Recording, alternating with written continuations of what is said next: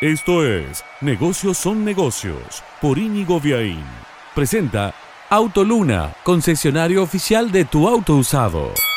¿Te has dado cuenta que los televisores, algunos celulares están más baratos? O al menos no parecen ya caros, es que estás viendo en la microeconomía lo que está sucediendo en la macro, un clásico del año electoral, un atraso cambiario con una inflación que si anualizamos el dato de marzo corre al 60% anual y un dólar que apenas se mueve y todavía en el mercado oficial no llega a los 100 pesos. Entonces, aquellos fabricantes que compran el dólar a 100 pesos, las terminales de celulares de Tierra del Fuego, los fabricantes de televisores, pueden ofrecer productos que están, te diría, muy similar en precios a los que uno encuentra en Best Buy, en una tienda de Estados Unidos, apenas con una poca diferencia, sabiendo la diferencia de magnitud de mercado y de consumo que hay en uno y otro país. Entonces, quizás es una buena idea estar atento al hot sale que viene ahora en mayo, si te hace falta renovar el celu, el tele, algún electrónico o algún producto que tiene este dólar pinocho, este dólar mentiroso de 100 pesos adentro,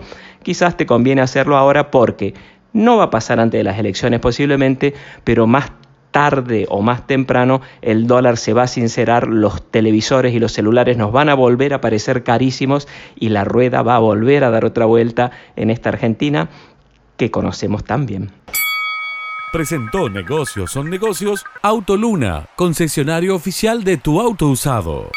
Negocios son negocios es un podcast de Íñigo Viaín, todos los derechos reservados, más podcast en www.infonegocios.info, una audioproducción de Lux Boys.